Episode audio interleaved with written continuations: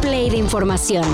Titulares nacionales, internacionales, música, cine, deportes y ciencia en 5 minutos o menos. Cafeína. Ola de cancelaciones de vuelos. Necesitamos un piloto, rápido. ¿Quién quiere volar a Chicago ahora? Yo, yo, yo, yo. Solo que hay bastante viento. No, bueno, tengo fiebre. No se hizo pasar por piloto solo para beber aquí, ¿verdad? Sí, eso hice exactamente.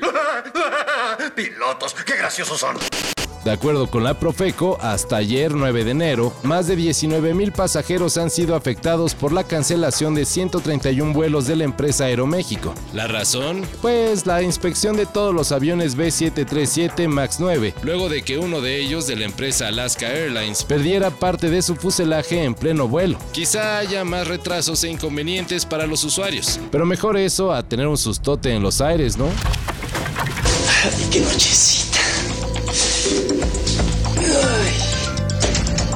Este sí que era un verdadero bombón.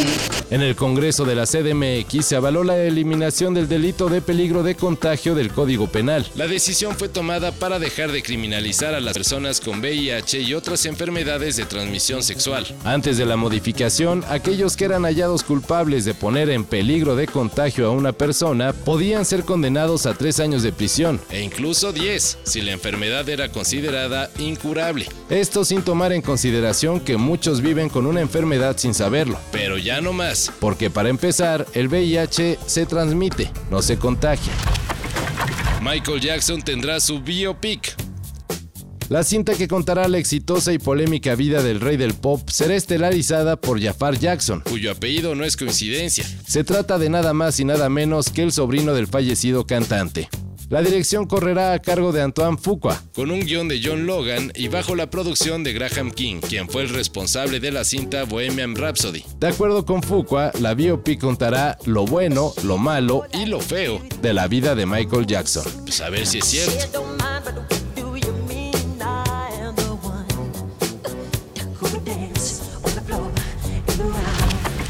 But I have that diagnosis and they can't operate it. When you get a message like that, I think you appreciate every day and you take uh, you're happy when you wake up in the morning and you feel okay so that's what i'm doing Sven Goran Eriksson, uno de los técnicos de más renombre que ha dirigido a la selección nacional, dio a conocer que fue diagnosticado con cáncer terminal. En entrevista, Eriksson detalló que en el mejor de los casos le queda un año de vida. Sven Goran Eriksson dirigió a México por solo unos meses y sin muchos buenos resultados. Pero antes de eso llevó a Inglaterra a fases finales en dos mundiales, el 2002 y el 2006, y dirigió a la Serie A de Italia, recordándose su paso por la Lazio, equipo al que hizo campeón de la Supercopa de Italia, la Recopa de Europa y al que ayudó a ganar el Scudetto. El proyecto Colmena de la UNAM fue mandado al espacio. ¡Qué bien! Pero no llegará a la Luna como se planeaba. Oh, ¡Qué mal! Pero eso sí, cumplió el 75% de sus objetivos. Ah, bueno. De acuerdo con la UNAM, hay varios motivos para celebrar al proyecto en el que participaron más de 250 personas por más de 10 años. Para empezar, se logró la construcción, validación y certificación de la unidad transportadora de microbots. Y pues ya, eso significó un 50% de chamba. Pero además, Colmena de la UNAM, ya en el espacio, logró ser energizada, establecer comunicación y generar datos que procederán a ser analizados. Definitivamente un triunfo para la tecnología desarrollada en México, que abrió camino para otras dos misiones que serán enviadas en 2027 y 2030.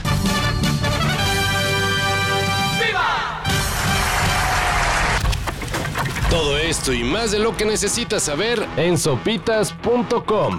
El guion corre a cargo de Álvaro Cortés y yo soy Carlos el Santo Domínguez. Cafeína. Un shot de noticias para despertar. Lunes a viernes por sopitas.com. Y donde sea que escuches podcasts.